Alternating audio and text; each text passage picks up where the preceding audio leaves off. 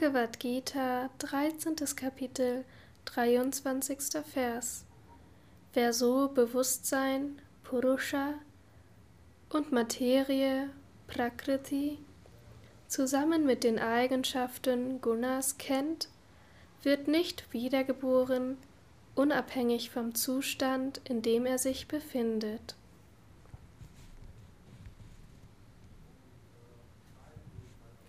Kommentar Swami Shivananda Wer die Seele und die Natur mit ihren Eigenschaften kennt, befreit sich aus dem Kreis von Geburt und Tod, gleich wie sein Verhalten ist. Einen solchen Vorteil erlangt er durch das unterscheidende Wissen um Geist und Materie.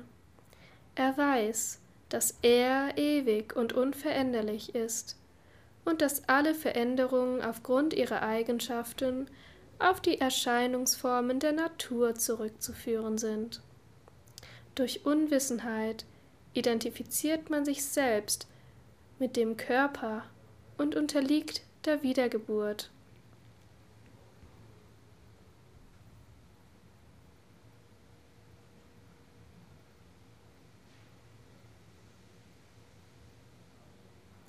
Unabhängig von seinem Zustand, unabhängig davon, ob er Vorgeschriebenes oder Verbotenes tut, wie Indra, der Purohita Vishvarupa und viele Sanyasins getötet hat.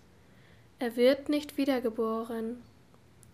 Denn die Handlungen, der Same der Wiedergeburt eines Menschen, der Geist und Materie kennt und Selbsterkenntnis erlangt hat, werden im Feuer dieser Erkenntnis verbrannt wie im Feuer geröstete Samen nicht mehr keimen, können auch im Feuer der Erkenntnis verbrannte Handlungen keine neuen Körper oder weitere Geburten verursachen.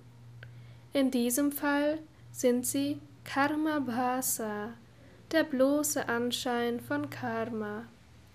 Sie sind keine bewirkenden Ursachen und können keine weiteren Geburten hervorrufen. Ein verbranntes Gewand kann seine Funktion als Gewand nicht erfüllen. Handlungen, die im Ich-Gedanken und Wunsch der Erwartung von Früchten ausgeführt werden, bringen Früchte, Ergebnisse. Im Falle eines Weisen werden die Samen des Bösen, nämlich Unwissenheit, Ich-Bewusstsein, Verhaftung usw., im Feuer der Erkenntnis verbrannt. Daher kann er nicht wiedergeboren werden.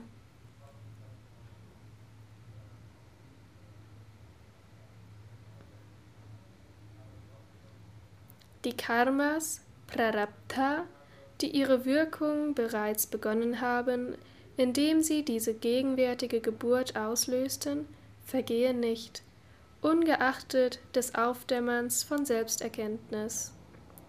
Wenn ein Pfeil einmal vom Bogen auf ein Ziel hin abgeschossen worden ist, durchdringt er das Ziel und wirkt weiter, bis er auf den Boden fällt, wenn die volle Kraft, mit der er abgeschossen wurde, erschöpft ist. Ebenso wirkt das Prarabdha Karma, das diesen Körper entstehen hat lassen, weiter, bis die ihm innewohnende Kraft völlig erschöpft ist, auch wenn der Weise in seinem Körper Selbstverwirklichung erlangt hat. Er wird dadurch aber nicht im mindesten berührt, denn er identifiziert sich nicht mit dem Körper, der er Identifikation mit Brahman, dem Absoluten, gefunden hat. Wenn im Körper aufgrund von Prarabdha Karma ein Furunkel oder ein Krebs auftritt, leidet er nicht, denn er hat sich über das Körperbewusstsein erhoben und ist ein Beobachter seines Körpers. Aber ein Mensch, der daneben steht und beobachtet, stellt sich fälschlicherweise vor, dass ein befreiter Weiser genauso leidet wie ein gewöhnlicher weltlicher Mensch. Das ist ein ernster und trauriger Fehler. Vom Standpunkt des befreiten Weisen aus hat er weder Körper noch Prarabdha Karma. Ein Pfeil, der schon im Bogen eingespannt, aber noch nicht abgeschossen ist, kann mit Kraft zurückgehalten werden. Gleichermaßen können Karmas, die noch nicht begonnen haben, ihre Früchte oder Ergebnisse hervorzubringen, durch Selbsterkenntnis aufgehoben oder zerstört werden. Daher kann man mit Fug und Recht behaupten, dass der befreite Weise nicht mehr wiedergeboren wird. Er wird keinen weiteren Körper mehr annehmen, wenn der Körper, durch den er zur Erkenntnis gelangt ist, stirbt.